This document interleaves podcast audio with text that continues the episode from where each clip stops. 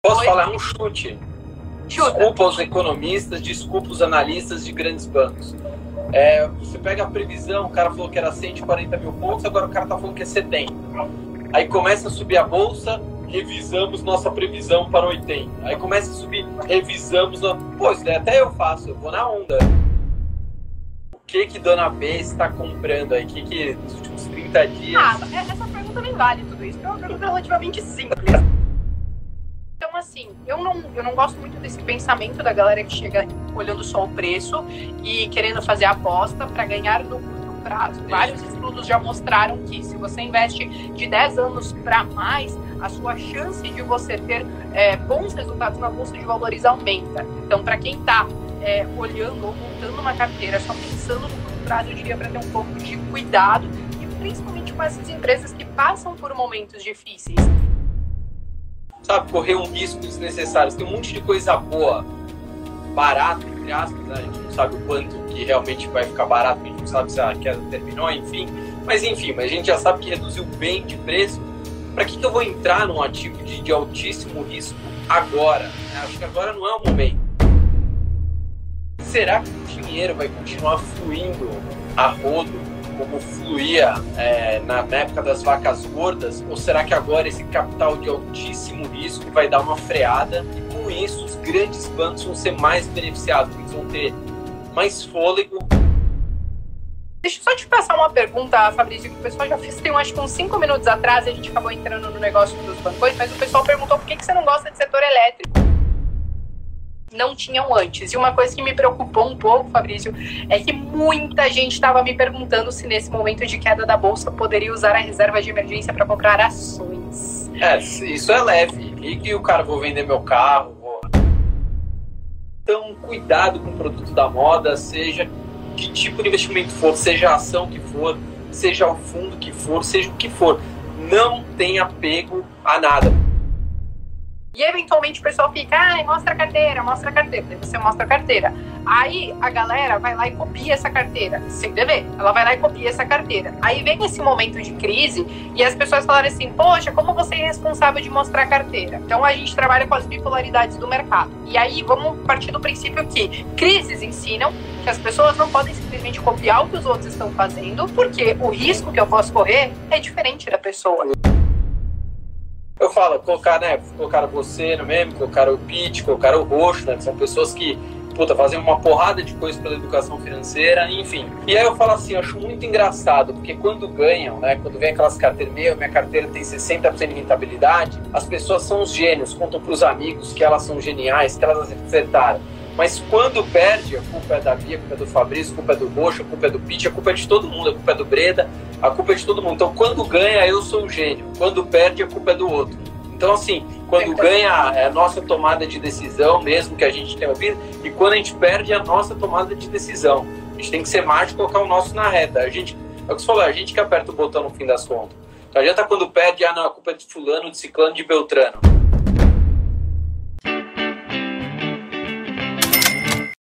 Milionários, estamos aqui ao vivo. Hoje a gente vai receber nada mais nada menos que Dona Bea Aguilar, como todos nós. Ela também está presa. Aliás, por falar em prisão, queria mandar um, um abraço pro Nelsinho de Bangu 2, o Kleber de Carandiru, Pavilhão 4, quem mais? E um pessoal do CDP também, o Centro de Detenção Provisória. Além de todos os bilionários que estão presos em casa. OAB aqui, direto de Chapecó, na sua prisão domiciliar, na sua mansão, né? Jogando tênis. Vamos ver se o Instagram deixa entrar, né? Porque tá complicado o negócio. Conectando. Fala, dona Bea! Oi! E aí, Fabrício, como é que você tá? Quando eu vejo você com esse óculos, você sentava na primeira fileira na, na sala de aula?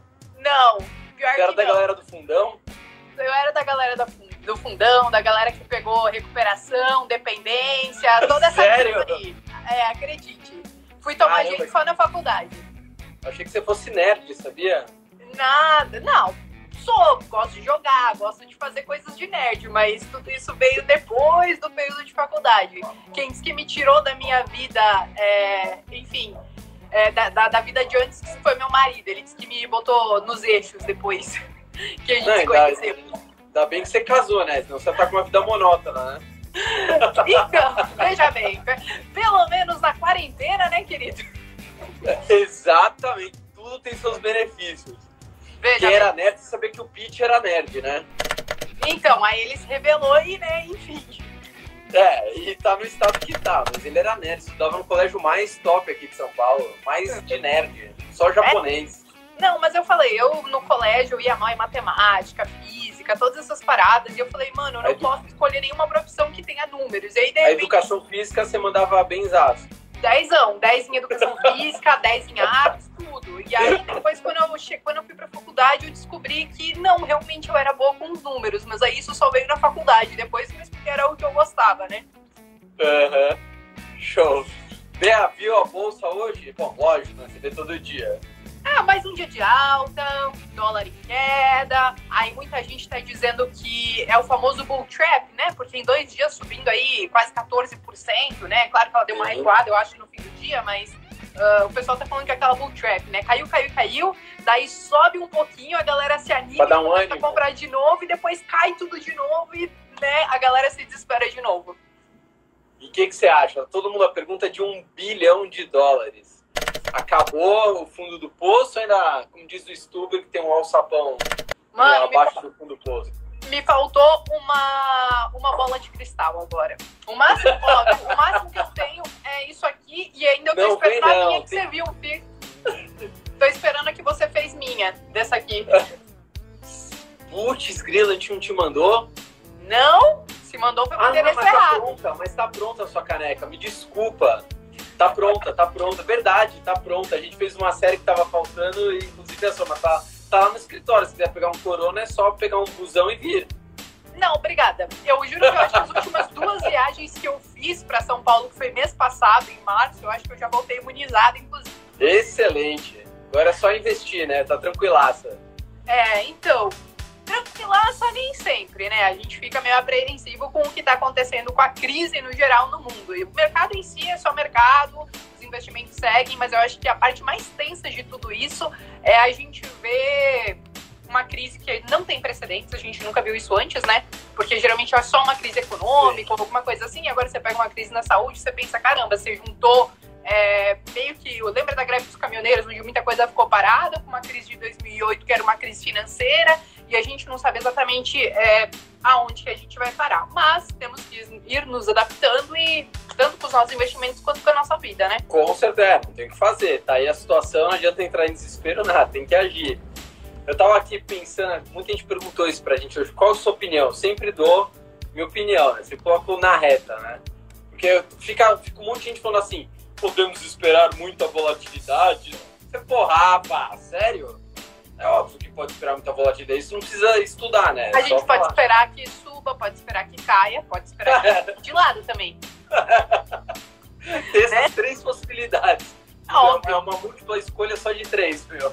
Ou é Se de eu falar, lado ou se eu falar três, alguma eu vou acertar, entendeu? É igual a turma lá do Twitter que fica lá.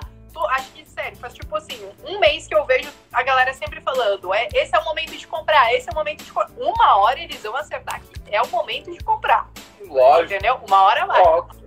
Aí o cara, que é porque cada um falando, ó, tá vendo que 60 mil era o limite, né? né, né, Óbvio, né? Alguém vai acertar. Todo mundo...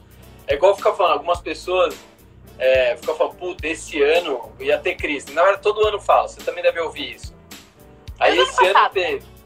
Desde, ano- desde ano retrasado, há muito tempo fala, vai ter falei, lógico, hora vai ter crise mesmo. Só que eu falei, todo mundo achava que ia ter uma crise financeira, né? Provocada por, enfim, é, S&P batendo as máximas, aquela coisa, desemprego na mínima do, do- da história, enfim. Aí vem o vírus, ó, eu falei que ia ter crise. Não, não, não. É outra crise. É, eu falar, ó, cuidado, você vai bater o carro. Aí caiu um meteoro. Não, falei, eu tava avisando que você ia bater o carro. Não, mas caiu um meteoro, cara. Então agora É, só não. tem os gênios no Eu mercado. cheguei, eu cheguei, eu chegava a falar um pouco sobre isso ano passado e eu era uma das que eu falava assim, olha, eu não acredito em uma crise como vocês estão falando, que era a tal da crise financeira, né? Que a gente dizia assim, ah, é porque a conta de 2008 a gente ainda não pagou, né? Tá com juros, teve muita o Banco Central é, injetou muita grana, e enfim, Uhum. todo, tava todo mundo dizendo que a gente ia pagar essa conta e mais a conta de agora, né? Dessa possível crise. Só que a crise que a gente realmente está vivendo é uma diferente do que todo mundo estava estimando no passado. Exatamente isso que você falou. E eu acho que a gente está numa situação é, grave, principalmente olhando para o lado da saúde e os impactos econômicos. É óbvio que eles vão ter, mas ainda assim eu acho que é um tanto quanto difícil a gente saber exatamente qual vai ser esse impacto, porque muitas pessoas falam assim: ah, caramba, é, se o mundo inteiro vai desacelerar, então quer dizer que a gente vai sei lá, vai em linha reta para baixo economicamente, todo mundo. Emergente, só que, né? é, só que aí quando você olha, por exemplo, a China, você tem lá é, um PMI crescendo, você tem a produção industrial é, ainda se mantendo aquecida, provavelmente ela vai continuar crescendo. Consequentemente, nós que somos países emergentes e que a gente manda muita coisa para lá, então, provavelmente, claro que a gente tem outros problemas econômicos que podem afetar, mas quando a gente fala de exportação, essas coisas assim, ainda não é 100% negativo, né? De tudo isso que estão falando. A Flávia falou, PIB negativo. Para a gente aqui no Brasil é provável que isso realmente aconteça. A gente tinha uma previsão aí de PIB de 2,4 no início do ano, daí a galera foi revisando cada vez mais para baixo, cada vez mais para baixo, e a gente já falando em menos 5,5%, uh, por cento, que é coisa pra caramba, né? Mas ainda assim, a gente fica atrás muitas vezes de, de boletim fotos, essas paradas assim, tem uma galera que diz que sempre tem uma margem muito grande de erro, né? Então, às vezes a gente chuta alguma Posso coisa. Posso falar um chute? Chuta. Desculpa os economistas, desculpa os analistas de grandes bancos. É, você pega a previsão, o cara falou que era 140 mil pontos, agora o cara tá falando que é 70. Aí começa a subir a bolsa, revisamos nossa previsão para 80. Aí começa a subir, revisamos. No... Pô, isso daí até eu faço, eu vou na onda. Tá caindo, eu falo que vai cair mais, tá subindo, eu falo. É igual o dólar. Todo ano você pega a previsão do cara de janeiro e a previsão de dezembro dá uma diferença de 80 centavos.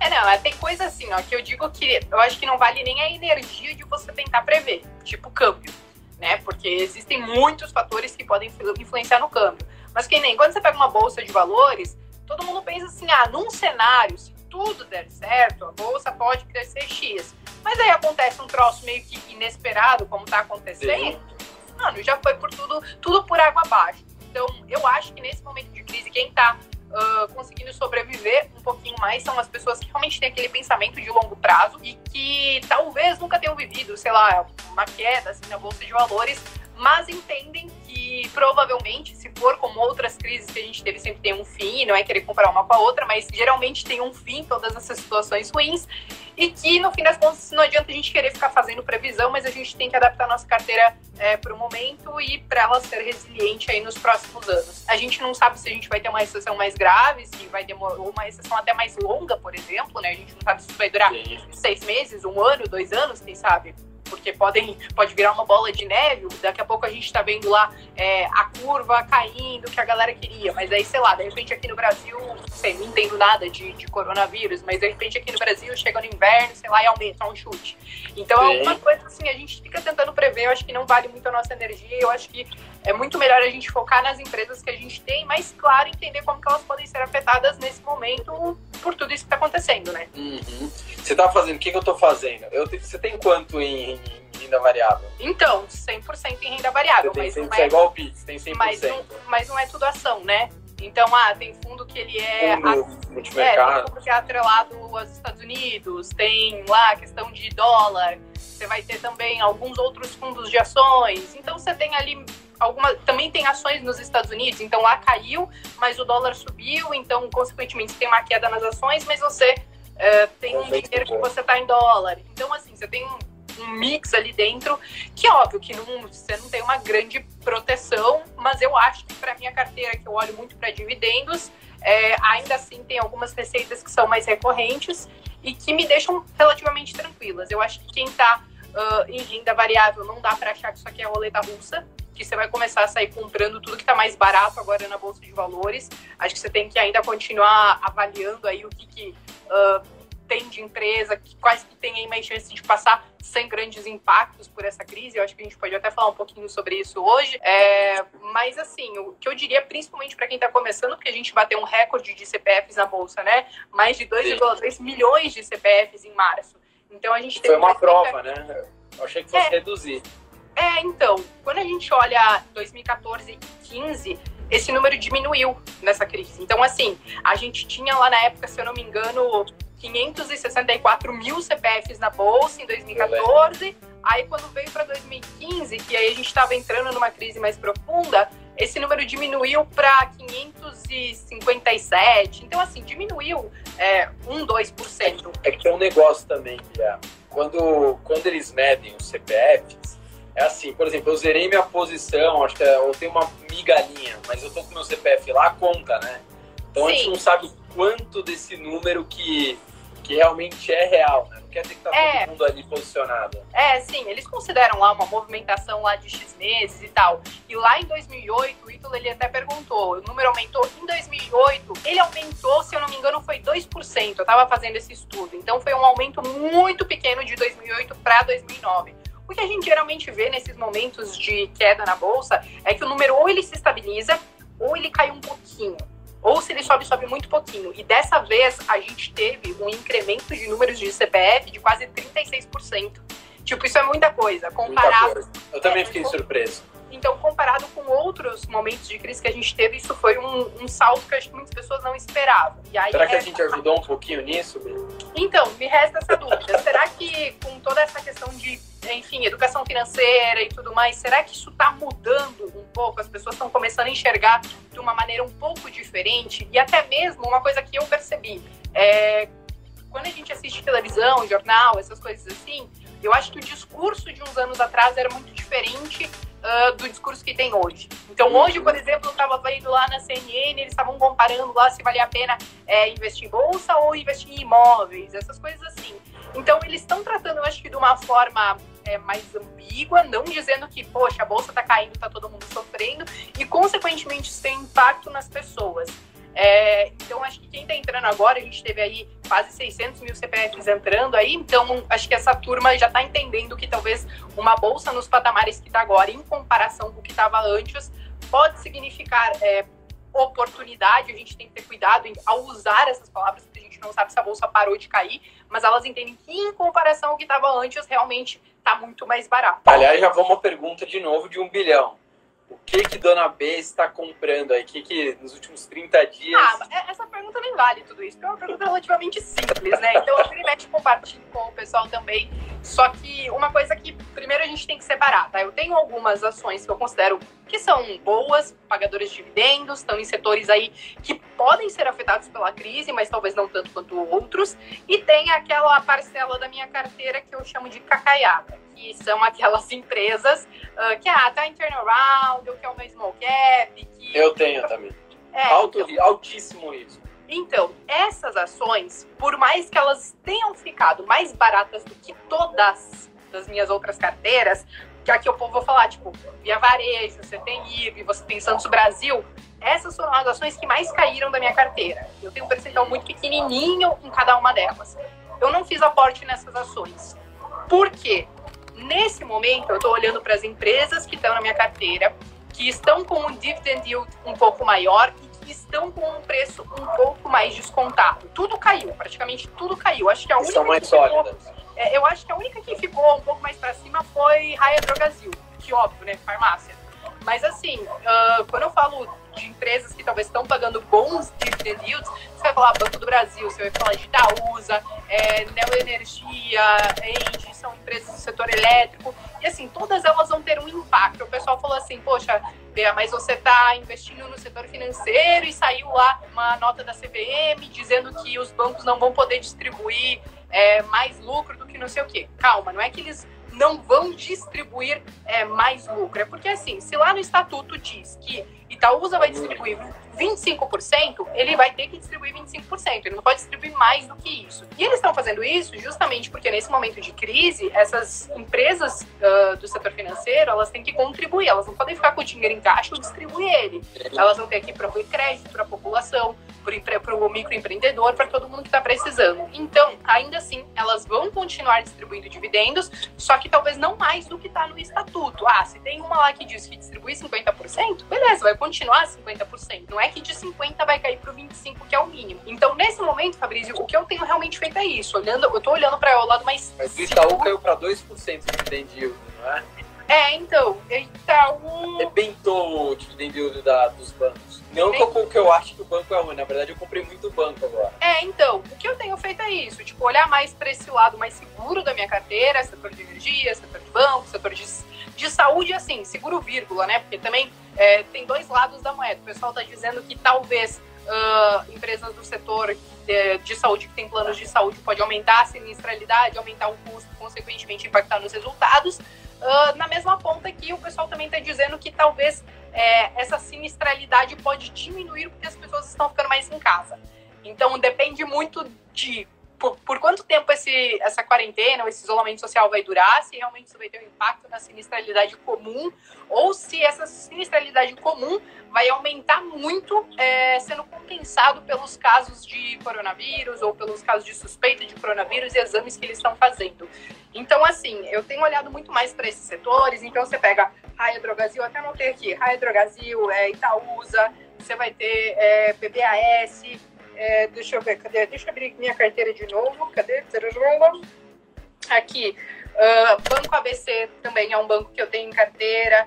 Então, assim, eu tenho olhado mais para esses setores, consequentemente, algumas outras coisas para ir balançando a carteira. Eu tenho que comprar um pouquinho mais, mas o peso que cada ação tem dentro da minha carteira.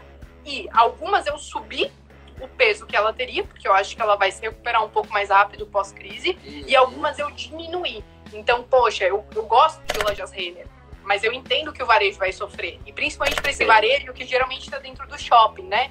Então, por mais que você tenha o varejo online, ainda assim a maior parte da receita vem das Não é uma galua. Né?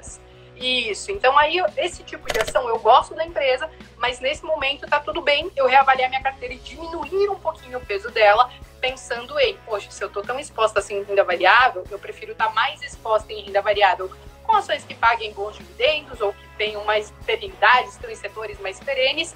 E aí de, e deixa o resto que está lá, que eu já tenho na carteira, que se for o caso para se recuperar e subir depois, vai estar tá lá igual, só que talvez com um peso um pouquinho diferente, né? Aliás, eu queria uma opinião sua, não sei se você sente isso no seu canal, mas a gente acaba tendo um termômetro muito bom dos investidores. Tem dois papéis que me preocupam, não como empresa, mas como os investidores que investem nelas. Um é Oi eu tenho na minha carteira lá nessas ações de altíssimo risco, tem um pedacinho, uhum. IRB, né, IRB.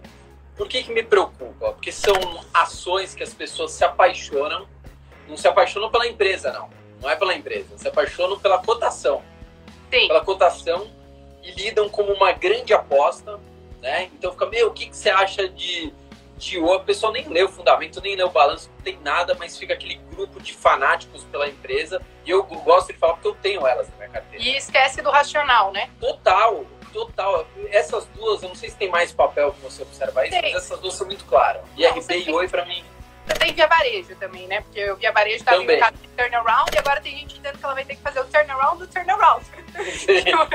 Porque tá no varejo. Eu até... É o segundo. É, então, ela tá no varejo, ela até tem varejo online, mas na, nem se compara com uma Magazine Luiza, né? 70% do varejo de via varejo é, são das lojas físicas. Então, se você tem aí é, Casas Bahia, Ponto tudo, tudo, fechado, você vai ter uma retração na sua receita. É, ela tem caixa, óbvio, mas as despesas de curto prazo são maiores, diferente de Magazine Luiza. Magazine Luiza, ela tem uma boa receita no varejo online e o caixa dela hoje é muito maior do que as despesas de curto prazo. Inclusive, Oi também, assim, a Oi conseguiu levantar um bom caixa, óbvio que fazer os investimentos em fibra ótica e tudo que ela está fazendo agora, mas hoje, quando você olha, é, saiu um estudo na Economática sobre isso. Oi, ela tem um caixa maior do que as despesas de curto prazo. E não só Oi, né? Você tem outras lojas de varejo, Sul América, algumas seguradoras.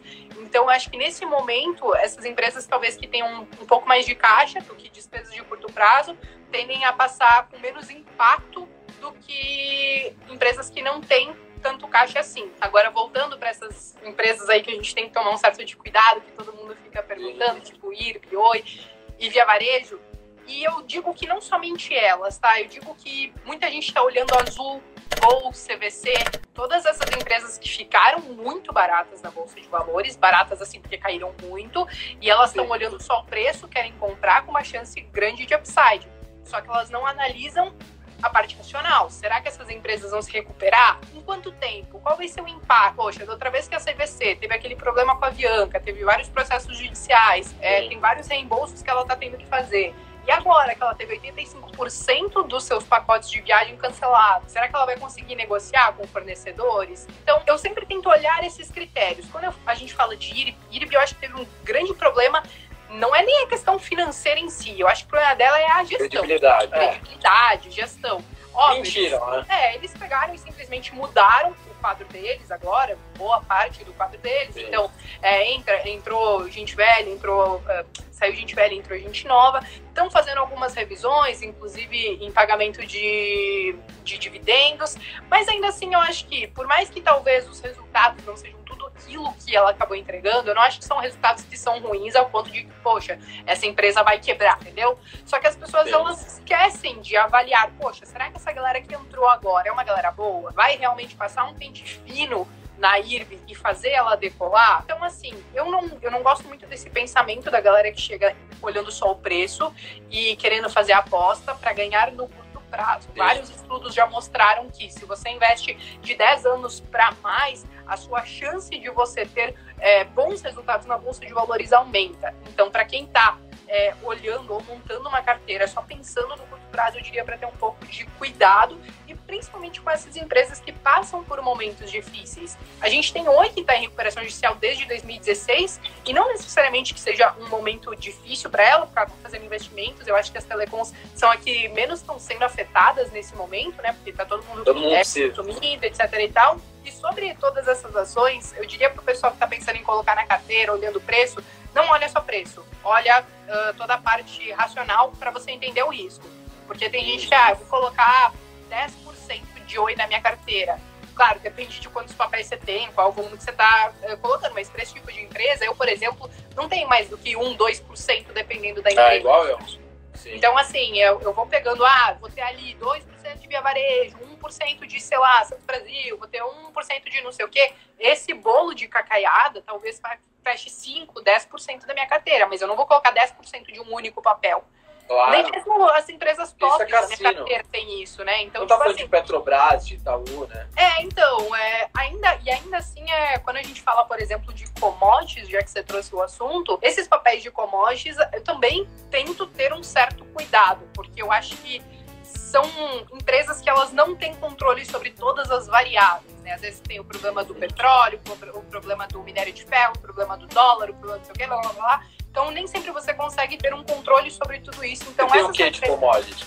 A única coisa que eu tenho, e foi uma troca que eu fiz, foi trocar Suzano por Clabin. E é só isso que tem de commodity. A única coisa é celulose. Suzano sofreu bastante, porque ela, no fim das contas, acaba olhando só para esse mercado de celulose, enquanto Clabin ela é mais verticalizada, né? Ela consegue desde a celulose até fazer embalagem. Então, ah, se nesse momento é, o valor da celulose está muito baixo, não vale a pena a gente, é, talvez, vender ou negociar a celulose, eu vou lá e vou fazer embalagem. Então, assim, eu acho que ela é mais verticalizada, consegue diversificar melhor. Então, eu acabei fazendo essa troca. E a única coisa que eu acabo tendo, e ainda assim, ela tem só 4% de participação na minha carteira. Entendi. Eu criei uma teoria pra galera entender, né? Eu, eu gosto de carro. A mulher não liga muito, mas homem geralmente gosta. Aí eu coloquei a seguinte, tá todo mundo perguntando de várias ações, né? Querendo dar grande porrada na vida, né? O cassino, o game. Aí eu falei, pensa comigo, imagina que a gente teve uma crise no setor automobilístico, certo? Todos os carros baixaram de preço. Volkswagen, Fiat, sei lá, Jeep, Jack Motors, qual que é o Lifan, nem sabe o que, que é isso, né, Vitor? Não, eu, sabe, sabe por que, que eu vi? Porque eu tava estudando Tupi. E aí eu vi que Tupi tem, inclusive, algumas marcas que, de, do setor automotivo que ela trabalha. Lifan é, o, é a cópia chinesa do Mini Cooper, mas esse é o Lifan. É. Enfim. Aí eu falo assim, se tudo caiu de preço, né? Claro, uns caíram um pouco mais, uns menos. Para que, que eu vou comprar um Lifan, entendeu? Para que, que eu vou, sabe, correr um risco desnecessário? Tem um monte de coisa boa, barata, entre aspas, né? A gente não sabe o quanto que realmente vai ficar barato, a gente não sabe se a queda terminou, enfim. Mas enfim, mas a gente já sabe que reduziu bem de preço. Para que, que eu vou entrar num ativo de, de altíssimo risco agora? Né? Acho que agora não é o momento. Tem um monte de coisa aí que caiu, sei lá, a ação caiu 60%. Outro dia eu comprei um pouco de BTG, que era uma ação que queria ter um tempão na carteira. Semana passada eu comprei. Uhum. Acho que tinha caído, quando eu comprei, tinha caído acho que mais de 60%. Não sei se era 62%. Mas você também então tá olhando para bancos. Tem alguma coisa de, de elétrica na sua carteira? Eu não sou muito fã. de elétrica. Assim, cada um tem, gosta de alguns tipos de setor. Por exemplo, igual a aviação. Pô, mas a Gol caiu. Falou, meu, eu não teria aviação. Eu falo que tem dois tipos de empresa de, de aviação ou turismo em geral que entra a CVC no meio desse bolo. As que quebraram, as que vão quebrar. Então, assim, eu não tenho mais nem a pau. Acho que é um setor ultra delicado. Você viu? Vem os aviões, enfia na torre gêmeas, sofre aviação. O dólar dispara peça, manutenção, leasing, é, combustível, sofre aviação. Dá uma cagada do corona, sofre aviação. Com tudo, tudo aviação é um setor muito sensível. Então tem setores que eu realmente eu, eu não gosto, assim, não é, não tô nem falando, pode ser que dê uma porrada, gol. Mas Sim. eu não gosto de ter na minha carteira, assim, esse é um tipo de setor, é elétrica não, não, apesar de ser um, né, um item básico, né, de, de necessidade, mas não, não é um setor que, que Banco gosto muito, Sim. acho um setor sólido. Eu estava até fazendo uma reflexão, vê se você me acompanha nessa linha. Os bancos digitais ou dão muito pouco lucro ou não dão lucro, né? A gente tem esses dois tipos, né? Ou pouco lucro ou não dão lucro, dão prejuízo, tipo o Nubank apesar de não ter capital aberto. Enfim, ou seja, o dinheiro que entra lá é um dinheiro de alto risco, né? Que é o dinheiro focado em fintechs, em startups e tal. Será que o dinheiro vai continuar fluindo a rodo como fluía é, na, na, época das vacas gordas? Ou será que agora esse capital de altíssimo risco vai dar uma freada e com isso os grandes bancos vão ser mais beneficiados, porque eles vão ter mais fôlego? Vou, vou citar um exemplo claro aqui. Por exemplo, o Itaú, ele lançou o aplicativo IT. Como eu gosto sempre de ter contatos dentro das empresas, né, para saber o que está acontecendo. E eu sei que foi uma cagada que o Itaú fez lançando o IT, porque eles lançaram antes do tempo para mostrar para o mercado, ó, estamos no jogo também de bancos digitais. Só que o aplicativo dava problema, tinha algumas funcionalidades que não eram boas, faltava coisa, enfim ele lançou um negócio que muita gente usou e não ficou satisfeito. Pode ser que esse cara não volte mais a usar. Nesse tempo agora de crise, que tá todo mundo mais ou menos parado, né? apesar dos bancos estarem mais ou menos funcionando, enfim, eu acho que talvez eles ganhem um fôlego para organizar mais a casa e eles vão ter punch, né? Porque o banco é banco, né? O nosso sistema financeiro é muito sólido, né? O Banco Central é um órgão muito sério aqui. Foi muita coisa não funciona no Brasil, mas o Banco Central funciona. Então não sei se eles vão ter. Você tem um pincher? Então, na minha cabeça, parece que é um pincher, mas é só um shih tzu gordo. ah, tudo bem. Pode continuar, bem. Então, eu acho que agora, depois de passar essa crise, eu não, eu não sei se os bancos grandes vão ficar mais, vamos dizer assim, se consolidar mais e vão dar um distanciamento, porque eu acho que assim, os bancos digitais vieram se aproximar um pouco dos grandes bancos Tô nem falando de sentido de faturamento, não. Tô nem falando nesse sentido. O Banco Inter faz cócegas nos grandes bancos. Mas enfim. Mas agora talvez dê um distanciamento a mais para eles conseguirem se organizar, ter punch para investir ainda mais tecnologia, apesar que tipo Itaú já é um banco bem tecnológico. Enfim, então não sei se os grandes bancos agora quem quem quem sobreviver, eu a gente não sabe se vai ter de algum banco de middle market, vai ter alguma quebra aí, não dá para a gente saber se tem alguém alavancado, enfim só o Banco Central está sabendo. Mas eu acho que talvez os grandes bancos agora eles vão dar mais uma distanciada dos bancos digitais. Isso eu estou falando como investidor, não é como ótimo ter os bancos digitais, é ótimo para o mercado, mas como investidor, eu acho que agora talvez a gente dê mais uma volte a ter uma distância um pouco maior entre os grandes bancos e os grandes bancos e os bancos digitais. É, que você olha agora talvez para grandes bancos, é, toda a linha de crédito, tudo isso, toda essa visibilidade, é, aumento, e claro que você vai ter um crédito um pouco mais barato, talvez você aumente o índice de devedores duvidosos e tudo mais, mas ainda assim eles têm muito mais recursos para trabalhar nesse momento de crise, né? Então, a minha, a minha dúvida é muitas vezes tem alguns bancos digitais que os principais produtos, às vezes, ah, são alguns seguros, ou cartão de crédito, algumas coisas nesse sentido, onde que, se talvez a gente venha numa recessão um pouco maior, será que isso não pode dar uma encolhida nesse tipo de consumo, nesse tipo de receita? Então, são apenas algumas coisas que, ah, para a gente tentar comparar. Eu acho que os bancos grandes ainda tem alguns movimentos de próprios bancos grandes nesse momento é, investindo em bancos digitais, inclusive, né? Tinha lá, se eu não me engano, era do o Bradesco que estava em conversa com o C6. Então, assim, é, eu acho que quando a gente fala de banco, banco digital versus banco grande, bancão, né? Ainda assim, eles têm um grande capital, um grande recurso para se quiserem se digitalizar, fazerem isso. Claro que tem esse, essa questão tipo do Itaú que acabou fazendo na hora errada, mas eles também têm mais recursos. Então, eu continuo gostando do setor financeiro, tenho bancões na minha carteira. Banco do Brasil é um banco que apanhou pra caramba. É, caiu aqui, deixa eu dar uma olhada aqui para ver quanto que ele caiu no último mês. Mas no ano, 46%. Então, você tem um banco que estava pagando uma média de 6% de dividend yield, que caiu 46%, e provavelmente, para cair tudo isso, parece que o ano que vem não existe mais Banco do Brasil, entendeu? Sim é concordo. Muito, é, muito, é muito doido isso, porque eles bateram nos bancos de um jeito como se eles fossem quebrar e não fosse existir mais banco é, lá na frente. Sendo que, eu não sei se São você tem acompanhado. É, eu não sei se tem acompanhado algumas lives que tem acontecido, mas que nem teve live com o banco com o pessoal do Banco Central, com o Paulo Guedes, etc. E tal. Uhum. Então, assim, hoje a liquidez uh, dos bancos é muito maior do que era em 2008 precisou, eles precisaram Sim. se adequar a isso. Então, tem gente achando que, nossa, eu vi uma recessão, uma crise financeira e muito banco vai quebrar. Calma, vai quebrar banco que está alavancado. E alguns bancões em si, uh, você não vê tão alavancado assim, né?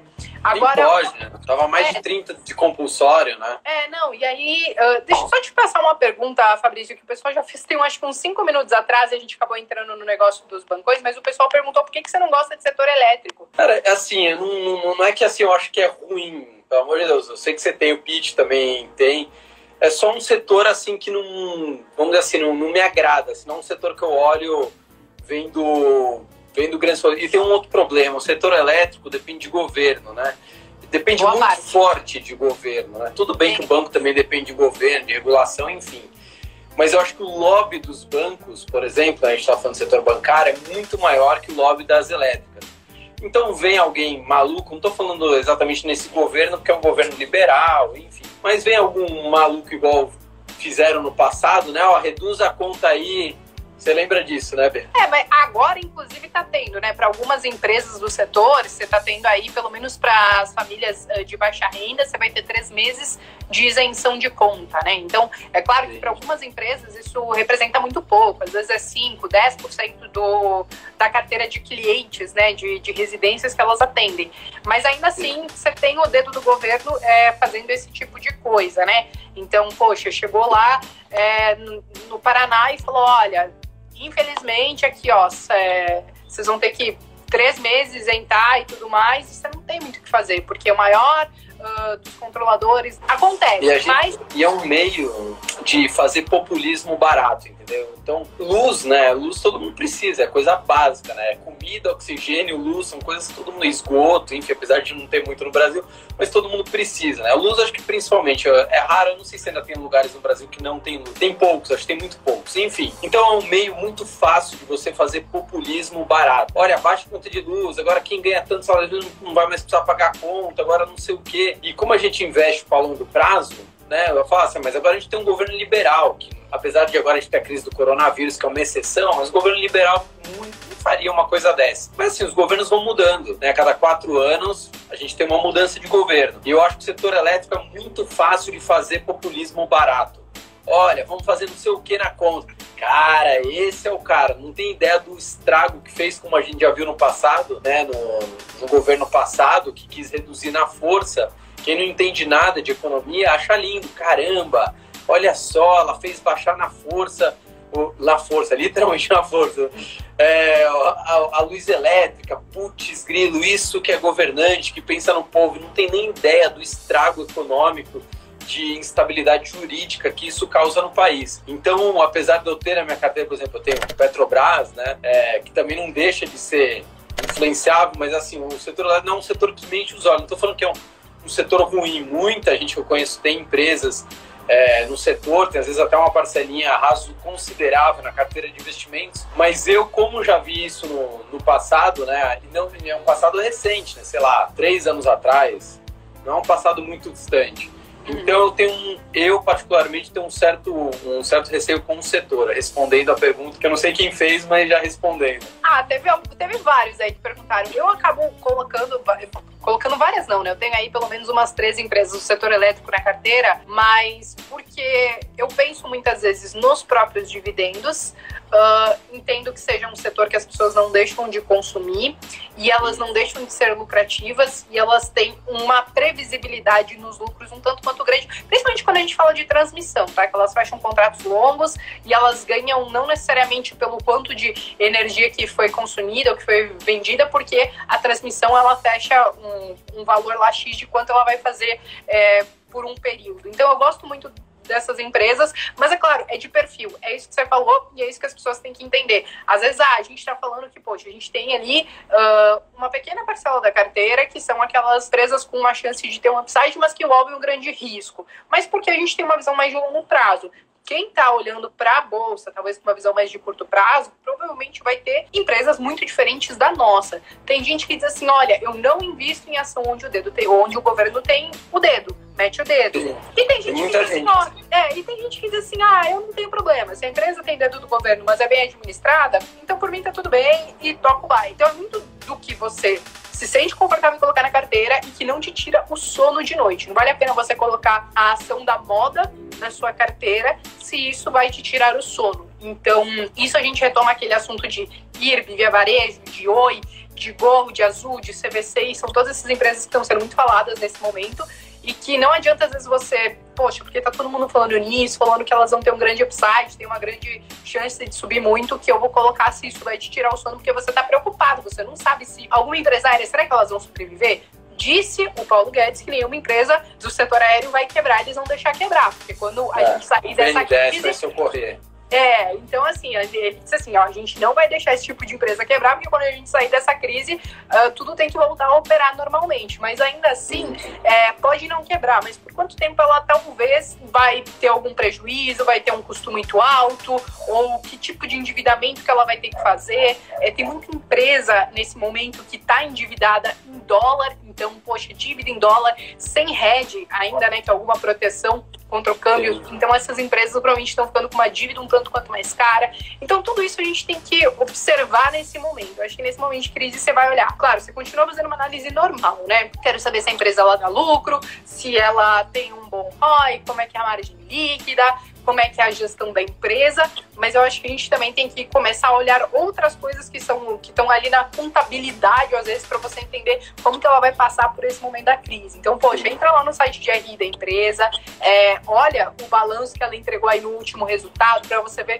quanto que ela tinha de caixa equivalente, né, de disponibilidade naquele momento, quais são as dívidas de curto prazo, se esse caixa está maior do que essa dívida, porque se não tiver e ela não conseguir renegociar com esses fornecedores, postergar essa, esses, esses dívidas de curto prazo, talvez ela vai ter que tomar crédito. Pode ser um crédito um pouco mais barato agora, mas ainda assim ela vai ficar um pouquinho mais alavancada. Então, a minha sugestão é que, se você tem algumas empresas na sua carteira e você não está entendendo direito como ela pode ser impactada, primeiro você olha o setor, como que esse setor está sendo impactado. Eu tenho varejo, eu tenho fundo imobiliário de shopping, ah, eu tenho empresa de construção civil e eu acho que as entregas é, vão atrasar, ou ninguém está saindo agora para comprar imóvel, coisas nesse sentido. Como que tudo isso vai ser afetado? Aí você depois que você olha esse cenário macro, você começa a olhar para dentro da empresa. Poxa, eu tenho essa empresa aqui, Magazine Luiza, ela tem um caixa muito grande, tem dívidas de curto prazo menores, está vendendo bastante aí no e-commerce, óbvio que ainda assim ela vai ter um impacto uh, nas suas receitas, que pode tranquilamente diminuir, mas ainda assim não necessariamente entregar um prejuízo, mas ela tem aí recursos para passar bem por essa crise. Então a gente tem que começar a fazer esse tipo de análise, ao invés de olhar só preço e aqueles indicadores ou múltiplos fundamentalistas que a gente meio que parece que cria uma regrinha de bolo e acha que isso funciona para tudo, né? Sim, não, corre. Pô, só pra gente terminar, porque daqui a pouco o próprio Insta vai desconectar a gente. O que aprender ah, com essa crise, Bea? O que que você tira de ensinamento? O que, que você fala, opa, isso aqui eu vou rever, ou isso aqui eu já fazia certo e na crise provou que estava certo?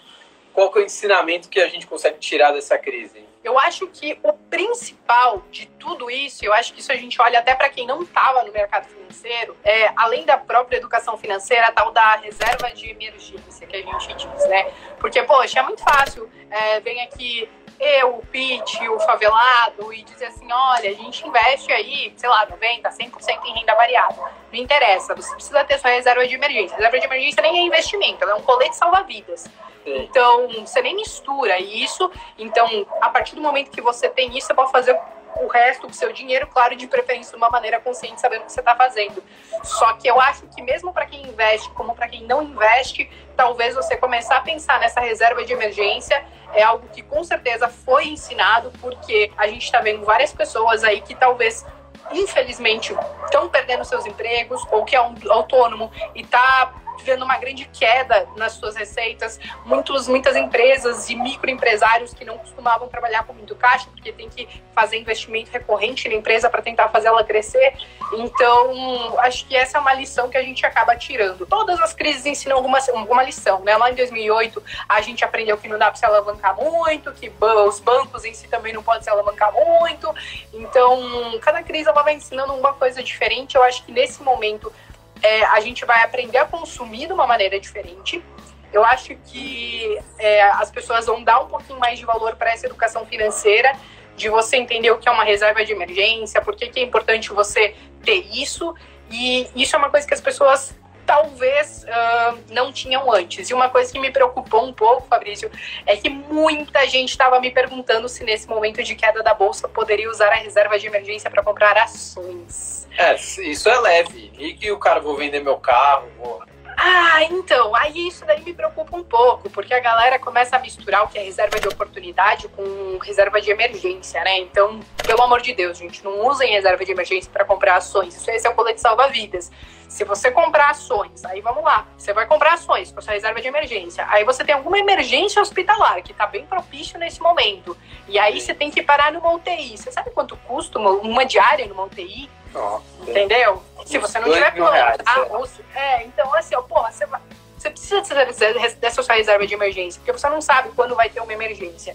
Se você não tinha esse momento de criar, tem gente que sentiu falta de ter é, um caixa de oportunidade, tem gente que não, e tudo depende de quanto você consegue aportar por mês, da frequência que você faz. Eu compro todos os meses, então no fim das contas, fazer um grande caixa de oportunidade para mim não fazia muito sentido, mas para as pessoas que talvez façam aportes de valores um pouco menores, que não conseguem ter essa recorrência de comprar todo mês, a lição é: talvez quando você for rebalancear a sua carteira e você viu que, poxa, sobrou ali X valor que não precisa ser aplicado agora, bota para caixa. Então, são algumas liçõezinhas que a gente vai aprendendo, né? Uhum. Não, exatamente isso. Eu observei muito essa questão da reserva de emergência, inclusive com amigos pessoais. Eu tenho uma amiga que está passando um mega de um problema, mãe solteira com três filhas e já não pagou o primeiro porque ela trabalha organizando eventos. Não preciso nem falar o que aconteceu com o setor de eventos, né? Enfim, não tem nem previsão de voltar e mesmo quando voltar o setor, provavelmente a prioridade das empresas não serão eventos, não será evento. Então tá com um mega de um problema, assim,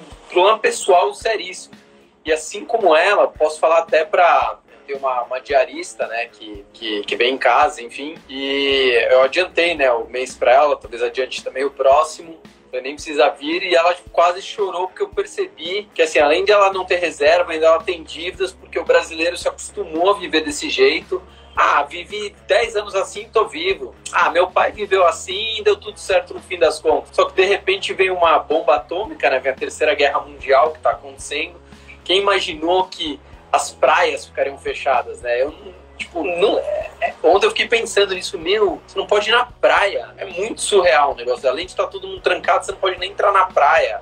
As praias estão fechadas, com barricadas, enfim. Então, assim, é, é, acho que agora, não estou falando que todo mundo vai ter uma reserva de emergência, não sou tão otimista assim, mas eu acho que um percentual das pessoas é, com certeza. E uma outra coisa que você estava falando de produto da moda, né? A gente sabe de alguns produtos da moda que se estrumbecaram aí, né? Todo mundo, cara, não, só deixar meu dinheiro aqui que vai explodir, coisa e tal. De repente viram ali seu dinheiro, vroom, não chegou a virar pó, mas todo mundo tremeu na base. Então, cuidado com o produto da moda, seja que tipo de investimento for, seja a ação que for, seja o fundo que for, seja o que for não tem apego a nada. Porque eu falo assim, ação, né? Ação nem sabe que a B existe, não sabe que o Fabrício existe. O fundo nem sabe que a gente existe, né? A não ser que tá lá numa telinha de computador entre milhares de cotistas. Então não tem apego emocional a nada. Quando a gente mistura emoção com investimento, a chance de dar uma cagada ou naquele investimento ou num próximo